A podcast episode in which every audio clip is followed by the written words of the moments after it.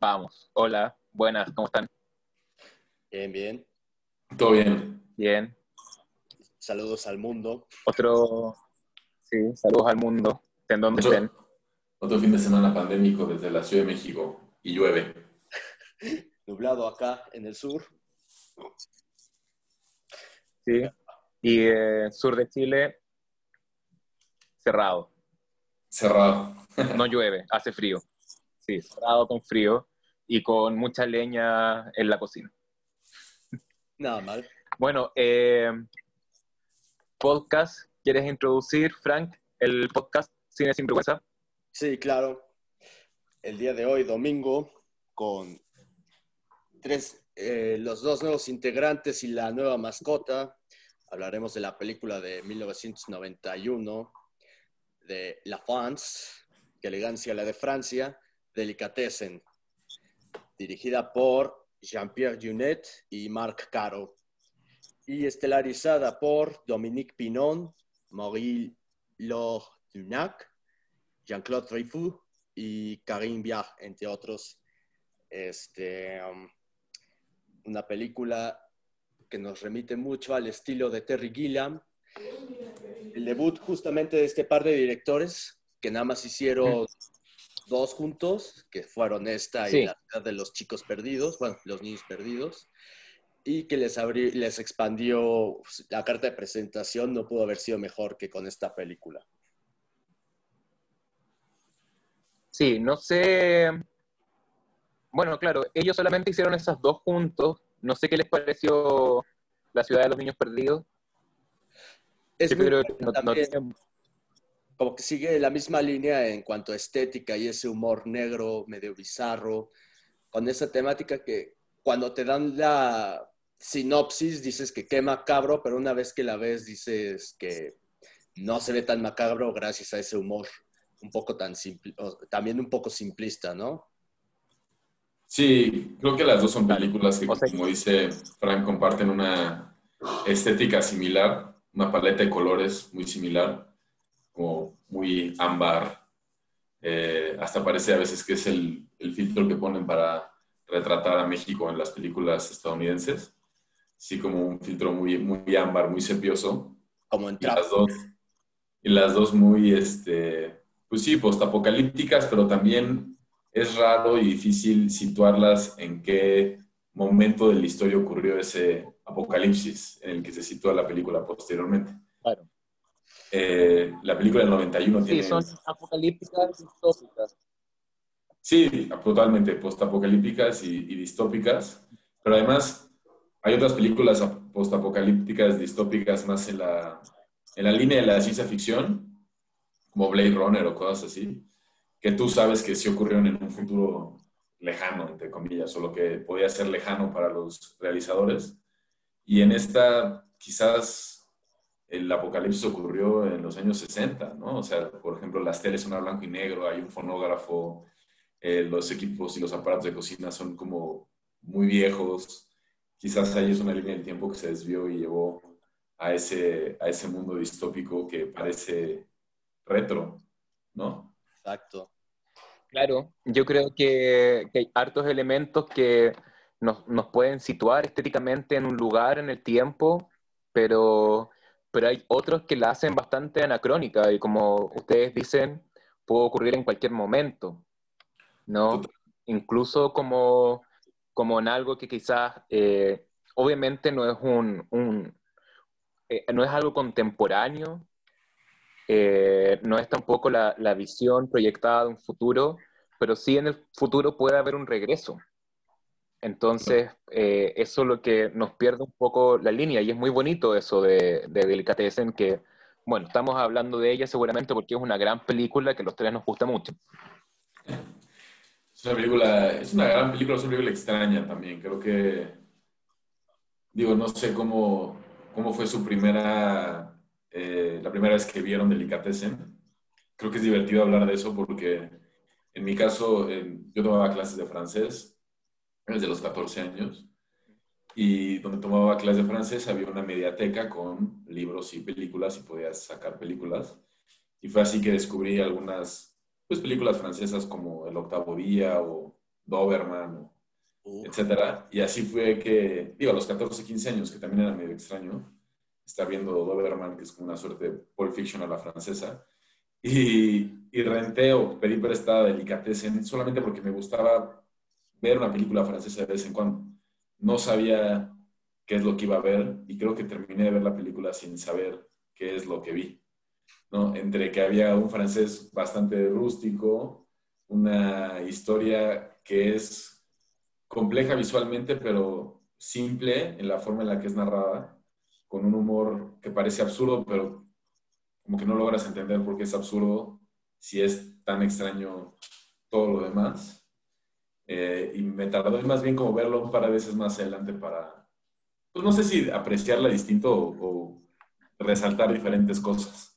¿no? Las, las, actuaciones las valoré distintas, el humor lo valoré distinto, cosa que a los 15 años yo creo que la vi por primera vez, pues no, no logré entender, pero que igual me gustó mucho, pero creo que más bien era porque yo asumía que los franceses eran así, ¿no? Medio raros. No sé cómo fue su, su acercamiento. Bueno, si, si, estudiabas el idioma, quizás tenías esa apreciación de los franceses. Pues como que decía, bueno, es el cine francés, ¿no? O sea, no tengo por qué entenderlo, son europeos. ¿no? O sea, creo que eso se reducía a mi justificación de lo claro. que estaba presenciando. Sí, claro. Sí, no. Sería largo hablar del cine francés, porque quizás, claro, en ese, en ese, momento, pero después seguramente aprendimos que el, el, el, cine francés, como el área realista, es muy, muy distinta de Delicatessen. Sí, no, total, total. Yo más bien era porque no, no conocía mucho más. Eh, y nada, él ha vuelto a ver varias veces con el paso de los años y siempre encuentro cosas que me gustan más. Esta última vez que la revisé, eh, terminé fascinado por las actuaciones, que era algo que no había apreciado en un principio y, y que ahora me, me, volvieron loco, me encantaron, son como, existen en sí mismas, son muy divertidas. Sí, bastante. Sí, y es curioso también, porque los actores yo creo que eh, es como un momento, porque yo no, la verdad es que yo no sé, dentro de las cosas que yo he visto, eh, más películas, aparte la, la, que viene a continuación, eh, donde eh, Dominique Pinoc, Marie-Luc Duñar eh, o Dreyfus brillan tanto. Mm. No son actores que después como siguieron una carrera que tomaron de base, o sea, todo lo que fue Delicatessen. Mm. Quizás también pasó un poco con los, con los directores, que uno también esperó bastante, no sé, un tipo de evolución eh, o, o, quizás como, como empezar a ingresar en un cine que después no se vio cortado. Porque si bien yo creo que no alcanzamos a hablar de eso, ocurrió el fenómeno Amélie, ¿no? De uno de ellos, eh, que hizo como pasaron muchas cosas en torno a esa película. Después el, eh, el director hizo una, una, película romántica, ¿no? No sé si la, no sé si la vieron. Sé cuál. Eh, eh, Junet, ¿Cómo se llama esta película? Yo Amor no, Eterno. la vi. Ah, No la vi. novela. Que sale igual la protagonista Amelie, ¿no? Sí, Que es un poquito después. pero no, a mí no me gustó nada esa película. No, esa no la vi. Yo creo que de ellos he visto Delicatessen, La Ciudad, la infame Mm. Alien 4, que fue, creo que es la única experiencia que tuvieron fuera de. Francia y pues la película, Valor. no hay mucho que decir de esa película. Amelie, que Algo- fue el no, punto no la de... mencioné. Este, Amor Eterno, que les digo, no la vi, y Micmacs, que es una del 2009. Y ahí, hasta ahí yo me quedé con Ya. lo mínimo que es Jean-Pierre Junet, porque Marc Caro tengo entendido que era que dibujaba cómics, no estaba tan metido en el mundo del cine. Igual y también por eso como que nada más siguió la línea de las primeras dos y las demás como que ya no siguió trabajando con Jean-Pierre Junet. Yo, Claro. yo los Claro. directores, pues La Ciudad de los Niños Perdidos y pues Dominique Pinot sí tiene una enorme trayectoria en, en cine y, y televisión francesa. La verdad es que sí es un actor súper reconocido que quizás se queda mucho en Francia o se queda mucho para público francófono, Bélgica, Canadá, y a lo mejor no navega a las audiencias fuera de, esos países. Eh, Amélie, pues fue una bomba, o sea, viajó por todo el mundo. La verdad es que es una película que cuando aprendes francés la tienes que ver a fuerza, sea buena o sea mala, esté sobrevalorada o no. Tiene tanto de París y tiene tanto de El Sagrado Corazón y todos esos barrios que la tienes que ver y el acto ahí. Y hubo una película que yo vi, eh, que creo que en español se llamó, eh, aquí tengo el nombre, Crimen de Autor, que es una película francesa, que en él, él actúa en esta película y es una suerte de thriller. Y me gustó muchísimo, la verdad. Eh, Roman Polanski. Eh, no sé si es de Roman Sale Eva Green y, y otra.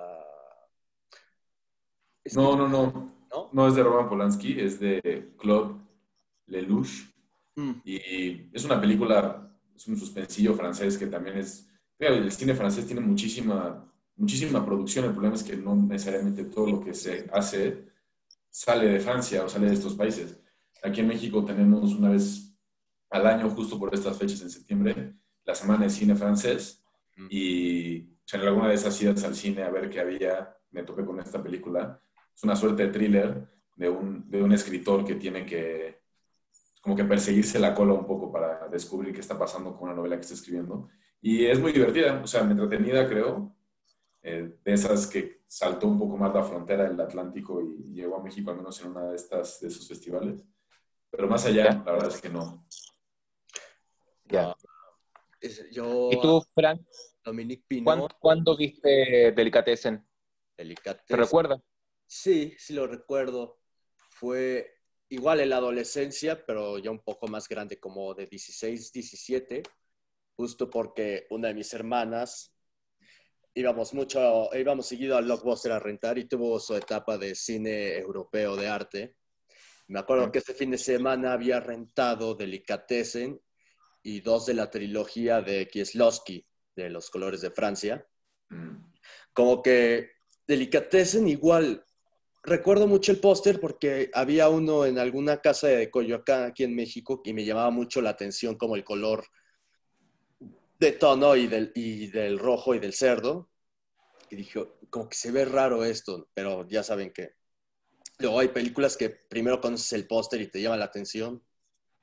Y pues gracias a mi hermana logré conocer Delicatessen y la trilogía Kieslowski, que esa ya será tema para otro día. Y la de Delicatessen, lo primero Sería un buen tema, sí. ¿Eh? Sería un buen tema. Sí, sería un tema a posteriori. Y dije, qué cosa tan rara, pero qué bien hecha, o sea, como que era algo muy atípico, porque igual para esa época, como Andrés ya conocía a Doberman, y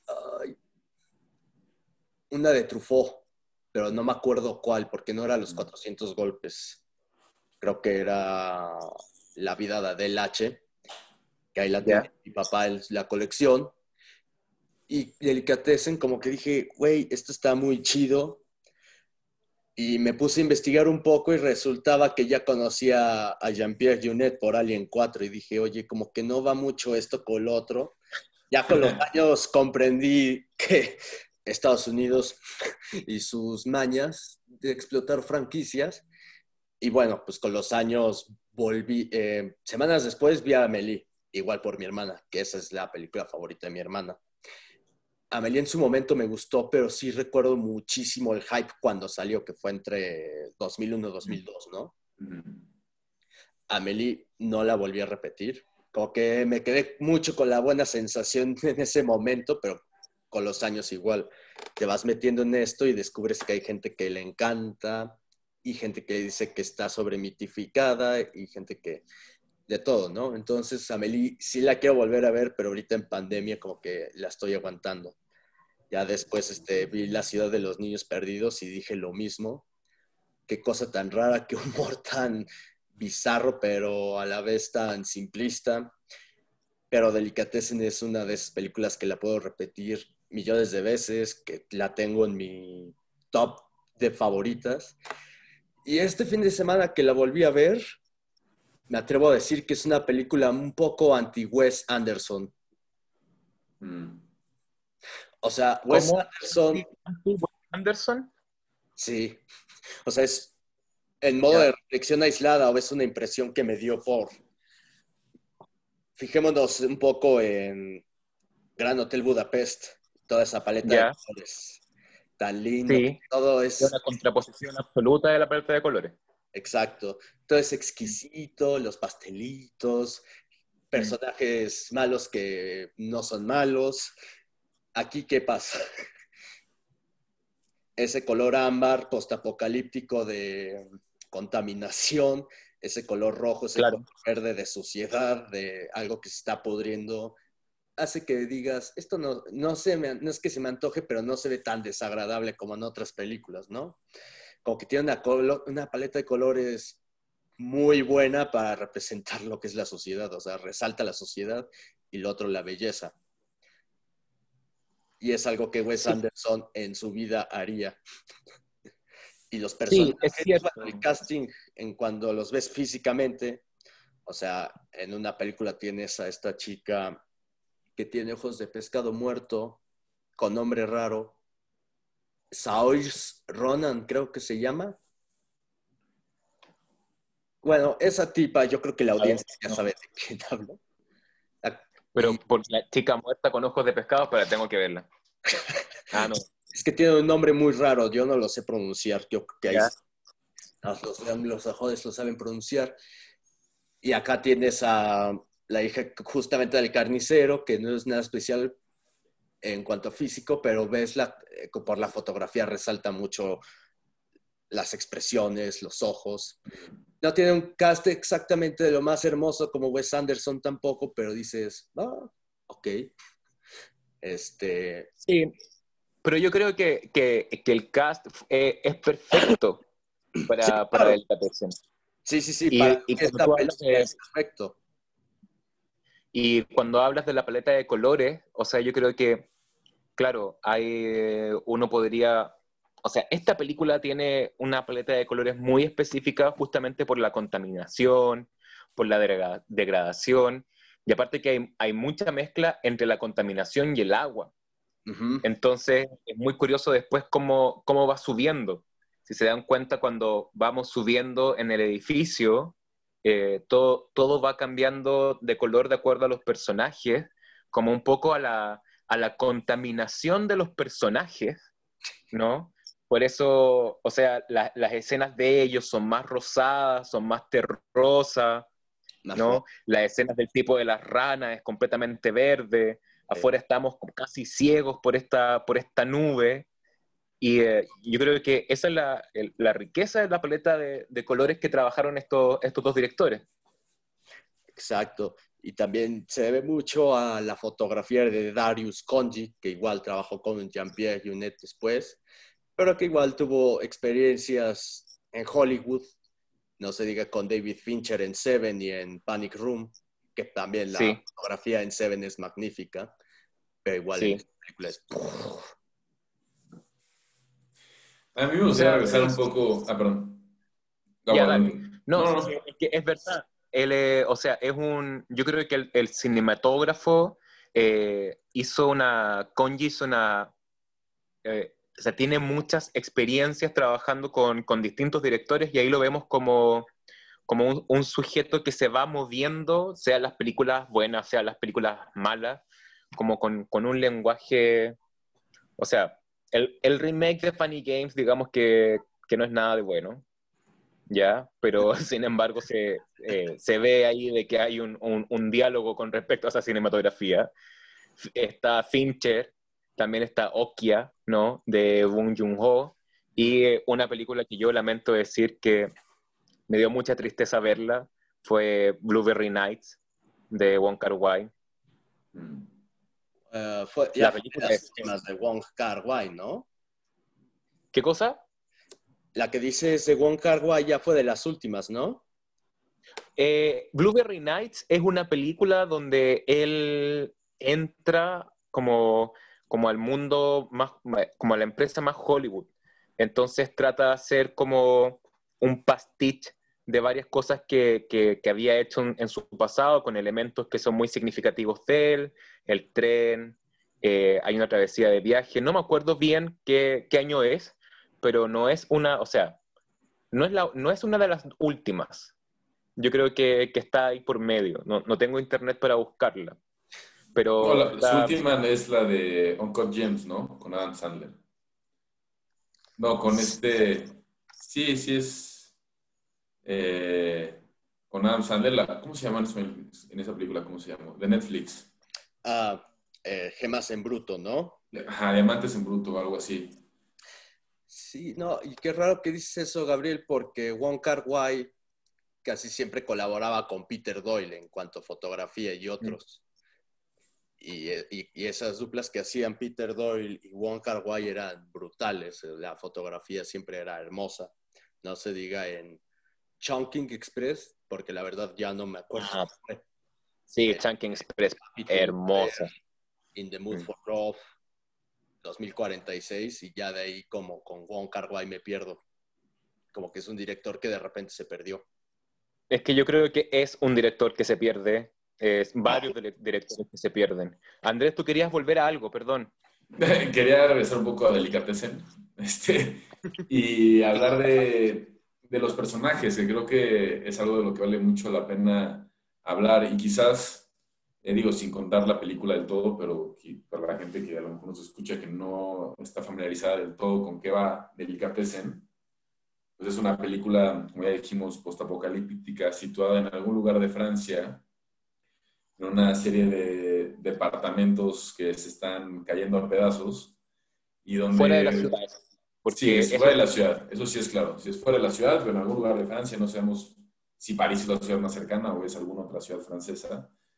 También tenemos claro que hay poca comida, ¿no? Este, que, que la carne es, escasea, que los granos son la moneda y que en el edificio hay un sistema de subsistencia donde todos están intentando ver cómo comer.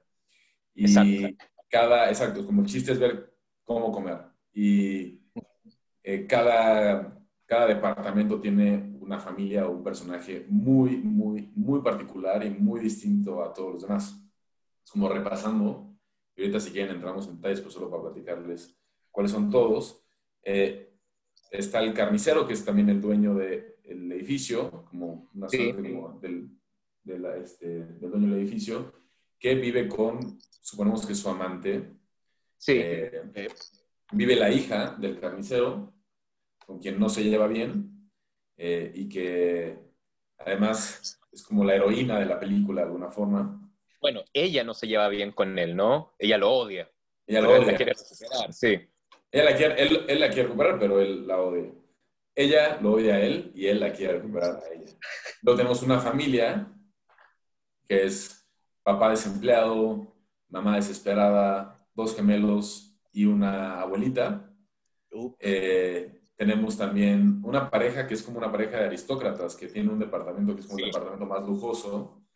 Y ese papel lo quiero rescatar porque ese es el papel de Silvi Laguna que es impresionante. O sea, es muy breve, pero su es escenas mi son... favorito de la película. Ahorita creo que vale la pena regresar a ella, pero solo para platicar este personaje, que es esta pareja de aristócratas que viven un poco mejor, tienen un departamento un poco más lujoso, y ella eh, tiene como un problema como medio esquizofrénico, como que escucha voces que le invitan a, a quitarse la vida. Sí, sí. Y, y después tenemos a los últimos personajes que son pues una pareja, no sé si es, eh, son hermanos o solo amigos, que se dedican a hacer como juguetes. Sí. Eh, al que vive en, me parece que es el sótano, es el de la una suerte, ajá. A mí me da la impresión de que es una suerte como de militar retirado, pero no lo sé. Pero vive en el, prácticamente en el desagüe, rodeado de ranas y de eh, caracoles. Pero eso es importante, porque eso se come en Francia. Los caracoles los se comen y las ranas también. Las ancas de ranas se comen en Francia. Él es Digamos que, es inteligente finalmente, porque es un sujeto que existe. Él es, un, él es un sobreviviente realmente, como que también un poco desatendido de los dramas que ocurren en los pisos de arriba. Y el, el héroe de nuestra película llega buscando trabajo que vio en el, en el periódico. Me parece chistoso que en un mundo postapocalíptico se siga imprimiendo el periódico en el periódico ve que hay una vacante para ser el, pues el conserje del edificio y él llega buscando esa, esa vacante. Había sido payaso en la vida antes del apocalipsis. Y entonces ya son como los personajes de la película. ¿Cuáles son sus favoritos? Eh, los trogloditas, o sea, que son los hombres topo. Ah, claro, te faltó, faltó. la, resistencia. Pero con estos güeyes es como, güey, cuando secuestran accidentalmente al amante del carnicero. Pero platícanos un poco quiénes son los trogloditas.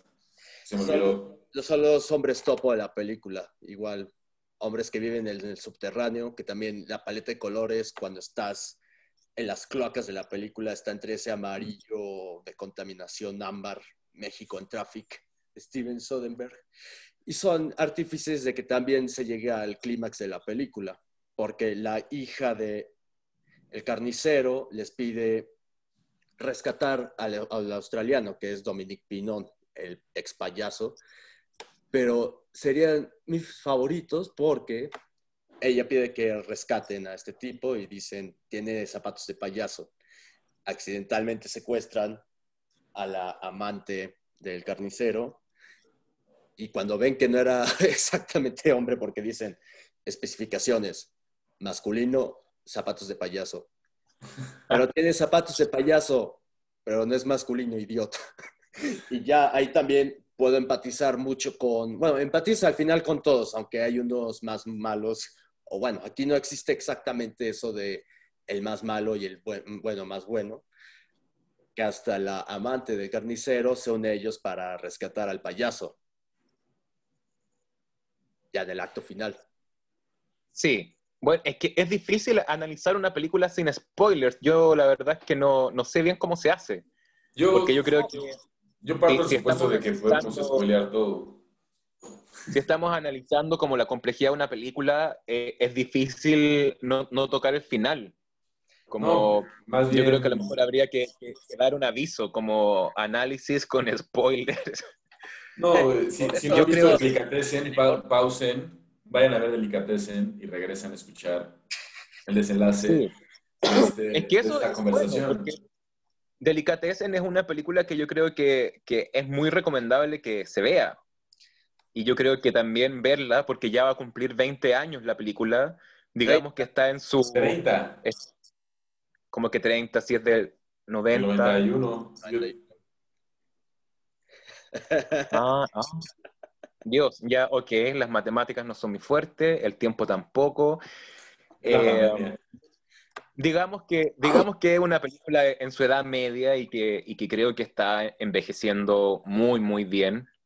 Yo, de hecho, la, mi, mi, experiencia de verla es casi un, un, rito, porque en Santiago tenemos un cine que se llama Normandí, y el Normandí es un, es un cine que, bueno, que tiene una historia muy larga, pero sí tiene ciclos de películas clásicas que hay que ver en pantalla grande y la da todos los años. Y para verla hay que hacer una gran fila porque la entrada cuesta, es muy barata, ¿no? Y hay que hacer una gran fila para entrar a ver Delicatessen, donde el cine está completamente lleno y eh, de, personas de distintas edades. Entonces es una película que, o sea, que, que se recomienda ver y para también poder entrar al, análisis. Los personajes que dice Frank son importantes porque también representan la anarquía. O sea, si hay... Porque lo interesante de Delicatessen, la semana pasada estábamos hablando un poquito del laberinto del fauno. Entonces, esta es una película que también toca eh, temáticas muy fuertes, ¿no? Estamos hablando de canibalismo, estamos hablando de una película sobre el hambre, Estamos hablando sobre una película eh, donde hay una jerarquía de poder, donde la moneda de cambio, claro, son los granos, es el trigo, pero también es, la carne.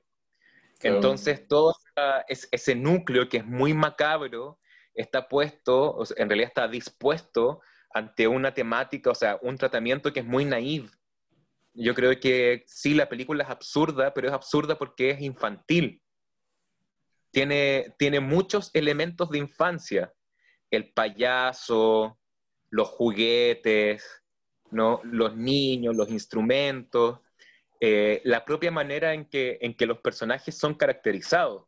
Entonces, a partir como de esa, de, esa ingenuidad que presenta la película, en el trasfondo hay algo que es muy fuerte, que es muy terrible, también hay una sobrevivencia, pero... Eh, pero se me perdió el hilo, perdón. No, pero yo, lo retomo porque, yo lo retomo porque creo que me gusta lo que estás diciendo sobre esta complejidad que hay entre contar algo tan macabro de una forma tan sencilla.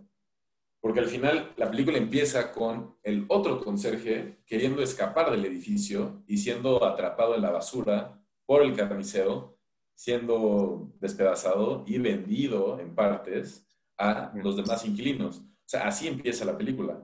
O sea, realmente... Que pagan con trigo. Que pagan con trigo. Y luego más adelante en la película, en la familia, que está desempleado el, el el padre de familia está desempleado, lo agarra el carnicero en el, en el lobby del edificio y le pregunta, ¿tienes trabajo? ¿Qué onda?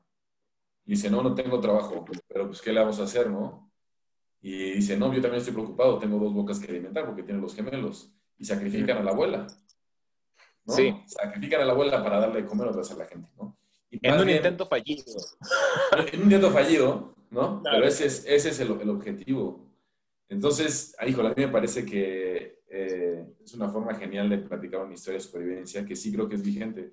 Si volvemos a ver cómo se vislumbra este posible postapocalipsis post-COVID, con los incendios que hay en el mundo, con el calentamiento global, con las crisis, pues va a ser una, se vamos a pagar en un futuro la moneda de cambio, va a ser granos también, agua. Eh, por eso la, la resistencia troglodita es tan interesante, porque ellos no son carnívoros. Ellos solo comen granos. ¿no? Entonces, está esta tensión también. Son una bola de idiotas, igual que los que viven en el edificio, pero al menos no comen personas, ¿no? ¿Qué es lo que hace el, lo que hace el, este, el carnicero de este edificio? Eh, entonces, sí, retomando tu hilo, ahí está esa complejidad, creo que es magnífica cómo se puede contar de una forma tan absurda.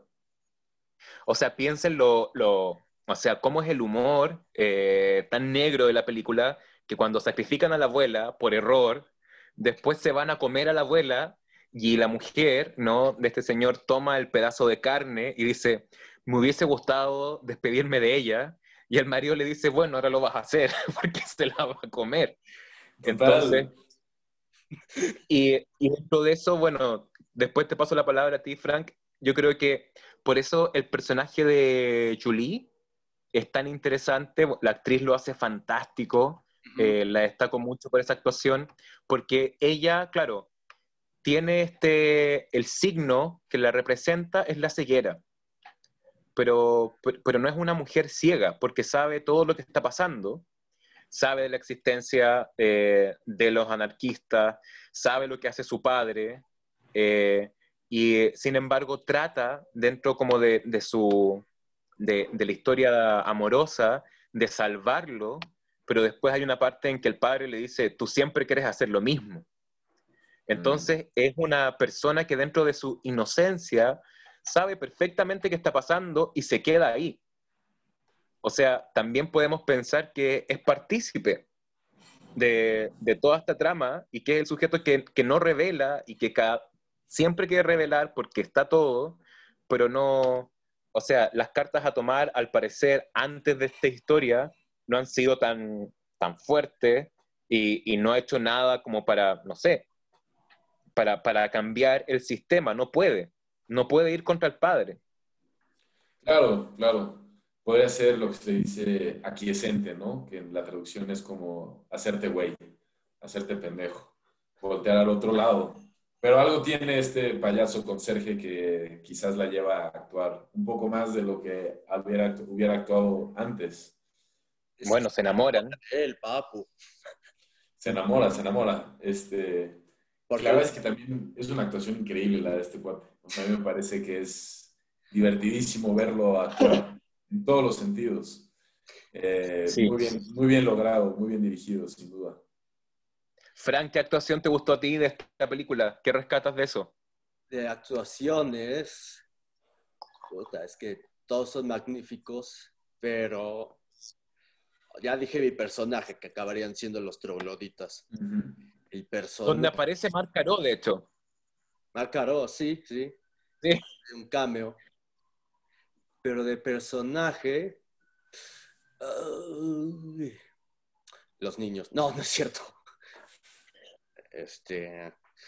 Tal vez. Piensa que finalmente en esta película infantil los niños también son, nos saben perfectamente, ¿no? Dentro de, de sus trampas, esa escena donde están todos jugando y el cabro chico está fumando, ¿no? Como quizás que edad tienen, cinco años, y el tipo le saca el cigarro para hacer una burbuja de humo, es también brillante, o sea, igual nos muestra dentro de lo poquitito que, que el lugar de los niños y finalmente como una película distópica eh, hay algo que siempre las marca, eh, que es el lugar de los niños y por qué los niños finalmente sobreviven. La escena final, lo siento, ya dijimos que pausen, eh, la escena final son los protagonistas con los niños detrás, también tocando música. Claro. A mí, a mí me encanta el personaje de eh, Aurora, que es esta, la señora aristocrática, que escucha voces. Y como decía Gabriel, tiene poca presencia, ¿no? Aparece poco en la película, realmente no es un personaje principal, es una trama completamente secundaria o terciaria, pero es demasiado cómico de nuevo como algo tan complicado como puede ser quitarse la vida, eh, es narrado de una forma tan absurda y tan divertida, eh, porque es pifia tras pifia y no poder concretar lo que ella cree que son voces esquizofrénicas, cuando en realidad es otro vecino jugando una mala pasada. ¿no? Es un hijo de mierda, o sea, que, Claro. que está haciendo... Ese tipo que lleva, quién sabe cuánto tiempo divirtiéndose, en lo que además, en lo que va al baño a cagar, porque lo hace desde el excusado, ¿no? Que empieza Sí. a, a hablarle y decirle, Aurora, ven, estamos aquí, no sé qué, y ella buscando las maneras de verdad, pues casi como de Tom y Jerry, ¿no? Eh, de, de maneras de cómo hacer estas trampas muy, sí, muy de Box Bunny, muy de, muy de este, correcaminos, Sí. ¿no? Del coyote y el correcaminos, y siempre al último momento no poder, ¿no? Este, cuando está en la tina, cuando tiene la, la, maleta arriba de ella, cuando tiene el arma apuntándole y se traga las pastillas y se quiere ahorcar y todo, no puede, y al final su esposo apaga la luz y accidentalmente genera un cortocircuito y explota el departamento y se mueren los dos. Es como, es hasta trágico en ese sentido. Ella no puede consumar su propia tragedia, tiene que llegar alguien más a hacerlo por ella. Ella es mi personaje favorito de toda la película. Mm, muy bien. No, yo creo que mi favorito podría ser el justo, justamente el carnicero. Es una tremenda actuación. Sí, ¿Por Es- qué es tu favorito el carnicero? Un hijo de puta que te lo disfrazan tanto que ya no parece tan hijo de puta. A mí me encanta que hagan eso con los, lo que es el antagonista de la película. Como les digo, si lees la trama y profundizas, dices qué tragedia de película, qué horror vivir ahí, qué horror todos estos personajes, salvo dos que tres. Pero este güey, la manera, justo por la actuación y por la dirección y por cómo le da el empeño a este Dreyfus ahí, es como, güey, es un villano al que yo invita, yo me, yo le daría a un güey que me caga la madre y me lo comería con él. Y eso es justo como la magia simplista y no sé por qué tengo la impresión de que también tiene como estos elementos del cine hasta un poco de Georges Méliès y del clásico de un poco Buster Keaton también, de los golpes y de, de, los, de los golpes. Ya de la parte de los gritos ya es más avanzado de Buster Keaton y Méliès, pero por esa parte un tanto simplista. Y el carnicero, puta, no sé, siempre me he fijado, también tengo una fijación en lo que son hijos de puta en el cine. Este es un hijo de puta, pero no es tan hijo de puta. Porque la historia requiere que no sea tan macabro, no se vea tan macabro, porque sí, si te puedes analizar, es un güey súper macabro. Porque justo en algún momento de la película dicen que siempre que llega el nuevo conserje no dura más de una semana. Y todos los vecinos están haciendo puestos de, no mames, ojalá pues que este güey sobreviva. Y por eso también la hija de este güey es como, ya deja vivir a los demás, no seas tan cabrón. Pero el güey no puede porque hace lo que tiene que hacer para sobrevivir. Sí, hasta el hijo se vuelve un poco Dios al final, siento yo. Sí, yo ahí creo igual que, o sea, yo creo que, bueno, obviamente el, el carnicero representa como a este sujeto que tiene el poder. Nunca la trama nos revela por qué tiene el poder, quizás eh, porque es suyo el edificio. Tiene las Entonces, armas también. Tiene Claro, sería la analogía de, de un sujeto que toma poder de un territorio y que los otros están subyugados a él, porque a él hay que pagarle, a él hay que rendirle tributo, ¿no? O sea, él Claro. sería el, el sujeto, el, el dictador de la película, y, eh, y el dictador tiene un punto débil, que es la hija. La hija es el, es el talón de Aquiles de- del carnicero, y vemos como en algún momento donde este sujeto quiere decir, se acabó. Es una película muy corta que es fantástica porque la amante lo está tratando de, de sanar con estas, ¿cómo se llaman? Con, con estos chupones, no, no me acuerdo cómo se llama, atrás en la que se ponen con fuego. Ya, Como bueno, que está haciendo una- Sí, No me acuerdo cómo se Las llama. ventosas, las ventosas. la, con ventosa, el tipo dice, bueno, esto en realidad se acabó, eh, pero como, como, como buen hijo de puta, como decía Frank, él no puede salir de su destino, porque finalmente estamos confrontándonos a una película, como le hemos hablado en, la, la vez pasada, en donde al parecer los sujetos no, no pueden salir de donde están. Están, a- están atrapados ¿no? en, un, en un círculo sin salida. Nadie puede salir. Como lo que hablábamos un poco, bueno, desde un lugar muy distinto con El Ángel Exterminador y otras películas que son las sin retorno. Ese, ese es el desafío. Este tipo es la, es la barrera, es el tipo que hace lo que tiene que hacer lo- y los otros sujetos están ansiosos de que el tipo asesine para hacer comer a la gente, ¿no? Lo cual, si ustedes lo piensan desde un, desde un punto de vista político, es muy macabro, Claro. como que el tipo que esté al poder mate para darle al otro a comer, que yo lo encuentro terrible. Eh, y en el momento en que puede haber un punto de inflexión, que hasta hecatombe, donde finalmente los sujetos se demuestran por lo que son. Y el tipo, y el tipo hijo de puta no puede hacer otra cosa que ser lo peor de sí mismo.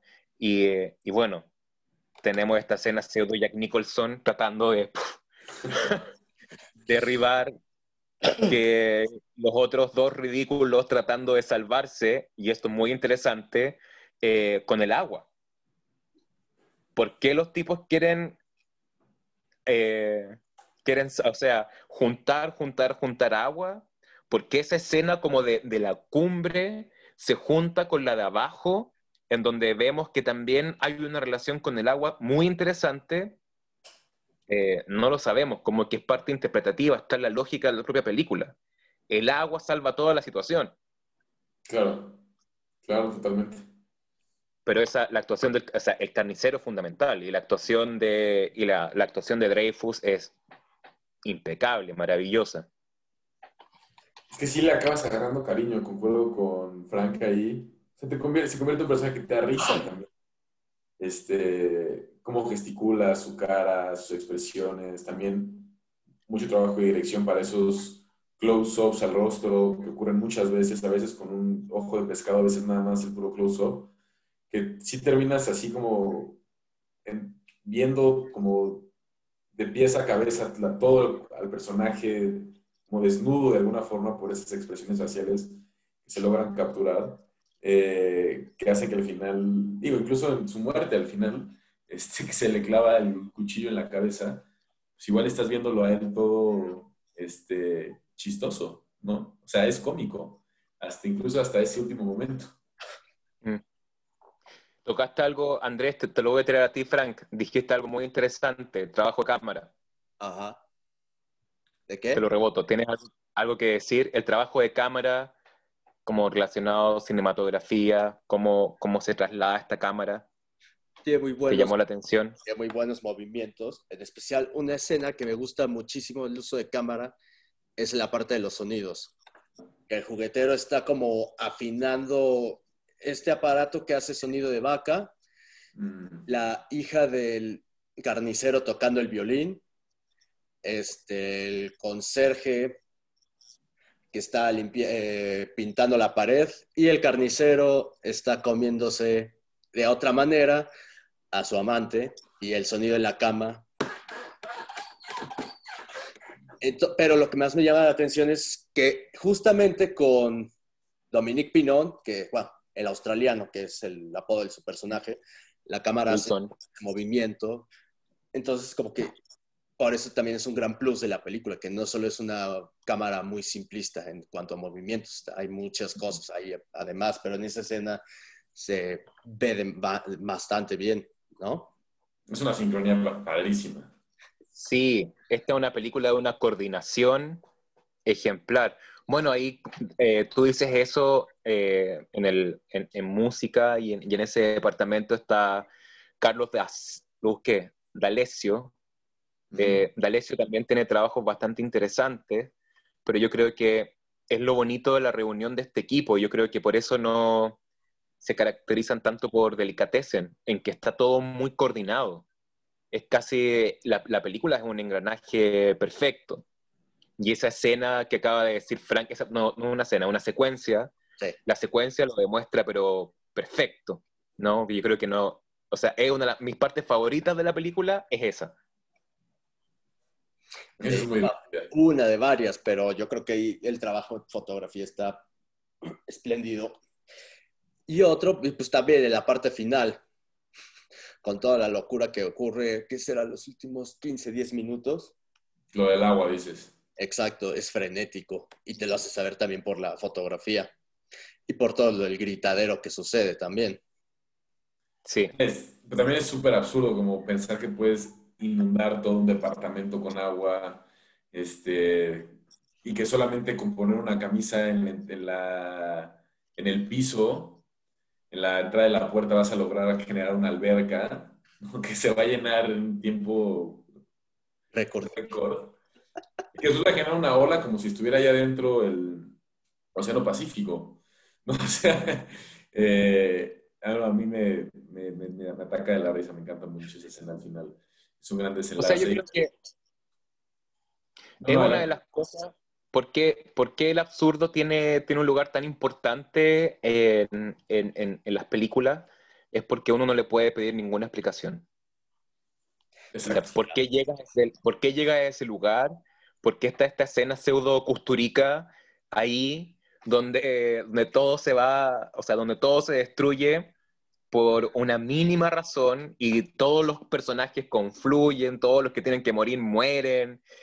Eh, no tenemos que pensar por qué. O sea, y, y qué gran final para esa película aparte. Hay una purificación justo con lo de que decías del agua. ¿No creo? Sí, Sí, Lo también que- creo que el, el agua destruye el edificio, que lo que decía Gabriel, el, el edificio es de alguna forma un, un símbolo de esta, de esta jerarquía, de este control, de esto que es estable, y el agua viene a destruir ese edificio por completo. Eso también Recordemos, o sea, en, el, en el rol de la jerarquía, recordemos que finalmente todo se va a la madre, como dicen ustedes, eh, porque el tipo se posiciona justo arriba, en la Claro. antena. Él está, o sea, todos están reunidos ante, la- ante el televisor y él toma el poder, ¿no? Y no toma el poder con, con su hacha o con su cuchillo, lo toma con la antena, ¿no? Eh, con la comunicación. Entonces, y a partir de eso, Total. todo, todo comienza este, este hermoso final que incluso la, la no sé qué pensaron ustedes de la última escena, cómo la toman. La de la música arriba del edificio, esa escena. Sí. Pues a mí se me hace muy bonita, porque también el cielo cambia. Sí. el cielo deja de ser este cielo gris y contaminado para ser un cielo un poco más azul. Y es lindo que estén toman- tocando la música. Me parece también muy divertido que él toque la, la- el serrucho, ¿no? Este, no sé cómo le digan en Chile, eh, el serrucho. El Eh, serrucho, sí. Sí. Y, y pues nada, igual que ridículo que toda la película, ¿no? O sea, ¿por qué te irías al techo del edificio a tocar música cuando ya eres libre? ¿Por qué no te vas a otro lugar. Eh, tocar una última sinfonía antes de partir, supongo que es absurdo, pero es muy lindo también.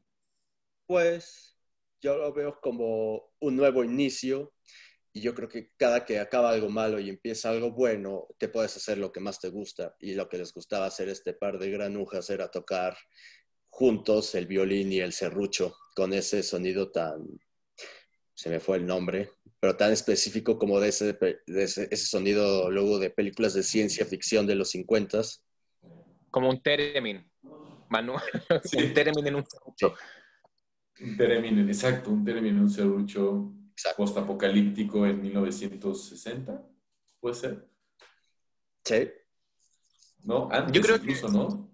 50. Yo creo que nos faltó, nos faltó esa tarea, pensar, y a lo mejor después alguien podrá colaborar, que esté viendo este, este, este ¿cómo se llama esto? Podcast. Podcast. ¿Cómo se llama un podcast por, por Zoom? podcast, podcast. ok. Zoomcast. Zoomcast, no sé, eh, podrá dar ese dato eh, en qué año ocurre esta película, si es que hay un año. Es que si dan una pista justo en una conversación del amante con el carnicero de que están en la etapa Virgo. Yo creo que ahí en el mundo de Caro y Jonet ya no existe los 1900 o los 2000, ya es como la etapa. Y ellos dicen que está en la etapa Virgo y que porque era el signo de la amante ascendiente de Leo. Ya no era, ya tal vez el mundo en ese entonces o en esa realidad alterna se cambia por estos este, símbolos, signos.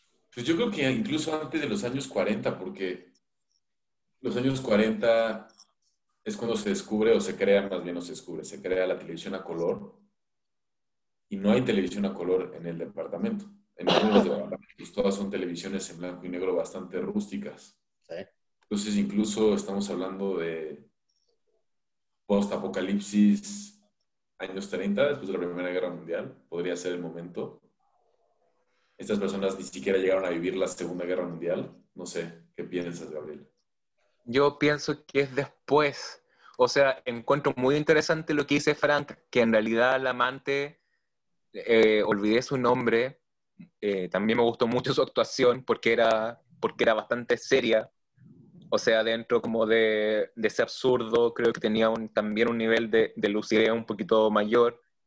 Eh, pero ella, claro, ella eh, calendariza a través de los signos zodiacales, ¿no? Sí, sí, sí. No lo, y, de eso debe ser muy a propósito. No, no decir estamos en tanto tanto, sino que estamos en la era tanto tanto. Y la, la palabra era debe ser ahí fundamental yo intuyo que debe ser post, post Segunda Guerra Mundial.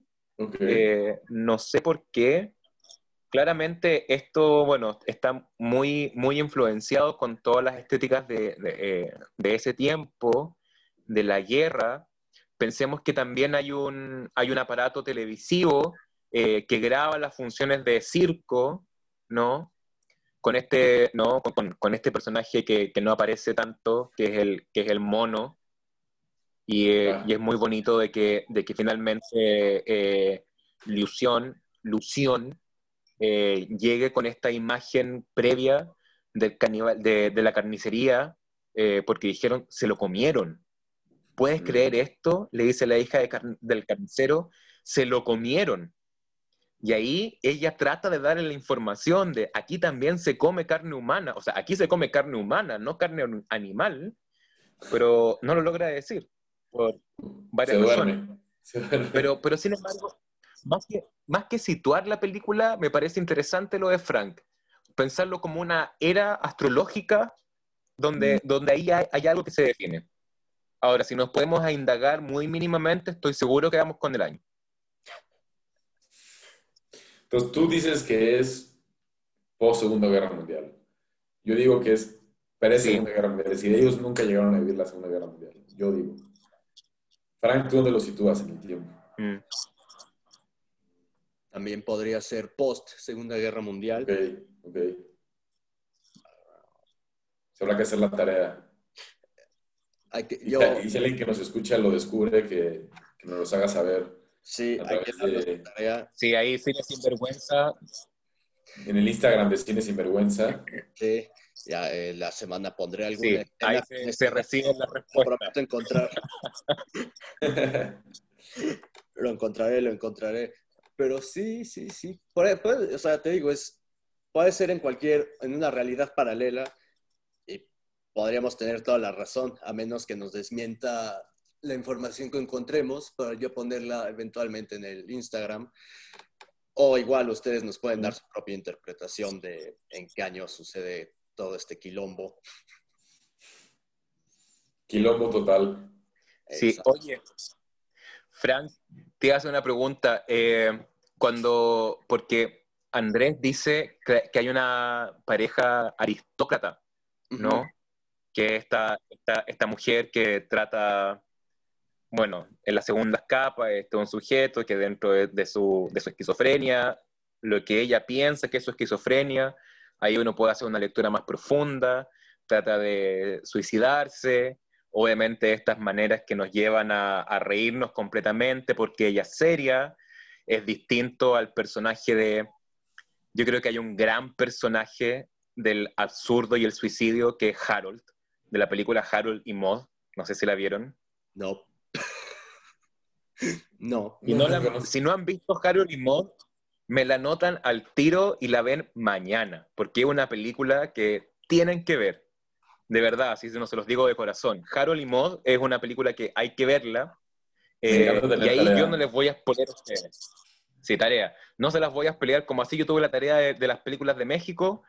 Yo les dejo esa tarea, Harold y Maud, eh, y no les voy a decir nada más para que no espolear. Pero sin embargo, ese detalle te lo quería preguntar a ti, porque a ti te gusta el ángel exterminador. ¿Qué pensaste como de este rol de la aristocracia dentro de esta película de Delicatessen? Aparte del nombre que tiene, Delicatessen. Claro. Sí, pues los simbolismos y pues sí, también recuerda mucho a esta fascinación de Buñuel de no poder hacer las cosas que uno quiere, no poder matar, o sea, aquí no poder suicidarse, y más en la última fase, que justo es en Francia, con el discreto encanto de la burguesía de se reúnen para comer y lo, todo lo que no pueden hacer es comer. Hacen todo lo que quieran, entran militares, entran Claro. esto, al otro, pero no pueden comer.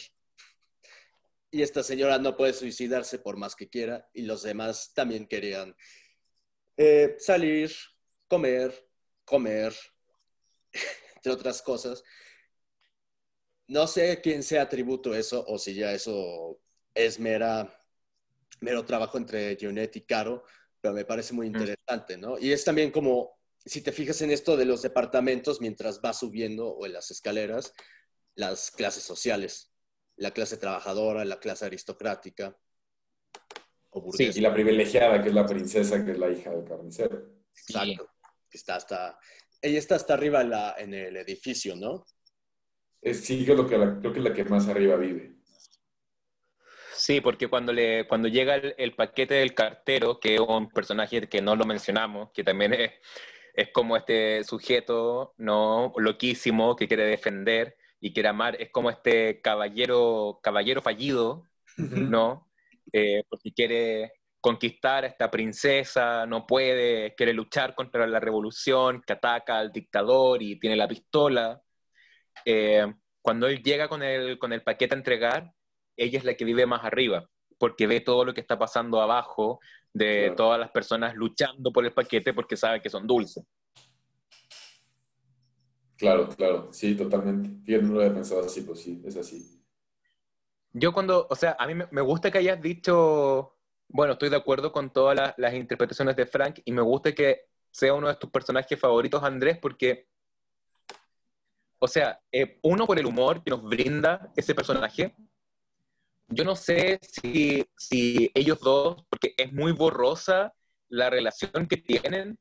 Yo no, uno puede decir son marido y mujer, si eh, él es el, no sé, si él es una suerte de sirviente, se tratan por señor y señora, ¿no? Como Su con... hermano, quizás. O sea, es otra, claramente es otra realidad, pero sin embargo están viviendo en el mismo edificio, me imagino que comparten las mismas reglas, o sea, es una aristocracia decadente.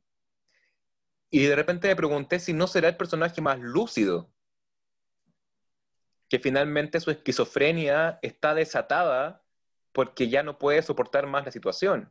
Claro, sí. Porque es el personaje que entiende que no puede seguir viviendo así. Qué interesante, no lo había pensado así, más allá de lo hilarante que me parecía. Pero puede ser que sí, porque ella también está desconexa de todos los demás dramas. Ella está viviendo en su propia realidad. No, no le interesa lo que pasa afuera de la puerta. Quiere descifrar qué son esas voces. Y en su cabeza esas voces son pues, la única salida que hay del departamento, ¿no? O de esa realidad distópica que no es para nada placentera. Mm. Compañeros, ¿hay algo más que quieran rescatar de Delicatessen? Que la vean. Quien no la haya visto y que haya aguantado la conversación hasta ahora, este, y sin haberla visto, pues por todos los spoilers, véanla porque va a tener mucho más sentido de todo lo que estábamos discutiendo. Lo van a poder ir armando en su cabeza. Sí. Pero me parece una película que es un must.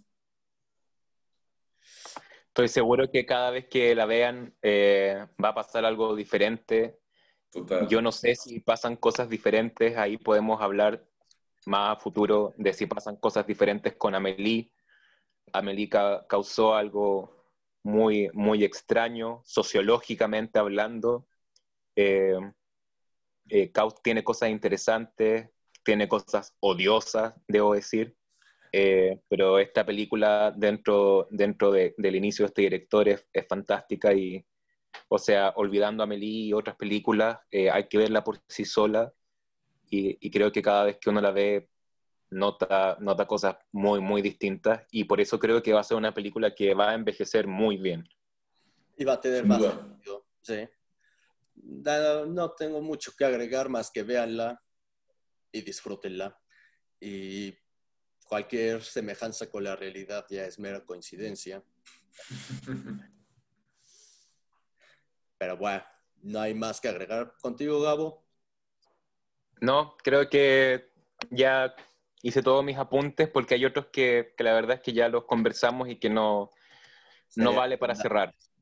había una escena que a mí me gustaba mucho, que yo creo que, eh, que, que, es una que uno puede notar, pero es un pequeño detalle que solamente me di cuenta cuando la vi ahora para, para el programa. Eh, hay una parte en donde, donde Luisín, no sé cómo se pronuncia bien, eh, abre, abre una llave del lavamanos, sale la otra, y después abre la otra y sale la otra. Yo creo que ahí, en ese juego donde nada sale por donde uno debería salir, de nuevo, el agua eh, es una pequeña clave para decir todo lo que va a pasar. Totalmente de acuerdo, creo que sí. Pues, pues bueno, agradecerles, escucharles, que nos hayan escuchado. Exacto. Un gusto, Gabo. Abrazo fuerte hasta el sur, sur, sur, sur del continente en Chile. Y Frank, no, abrazo estoy, como a, medio sur, a medio sur. De hecho, las personas que eh, también uno nunca, yo creo que uno nunca está ni en el sur ni en el norte, porque yo digo sur, hay otro sur. Para mí, Frank vive en el sur de la Ciudad de México, imagínate. Exacto. Si él vive en la Ciudad de México, para mí tú vives en otro planeta. Yo sí vivo en otro planeta, especialmente ahora estoy en otro planeta. Bien, para cerrar. Para cerrar. Cierre sin vergüenza, por favor. Hasta la próxima, babies. Un abrazo a todos y ya nos escuchamos la próxima semana. Chao. Nos vemos. Gracias. Bye.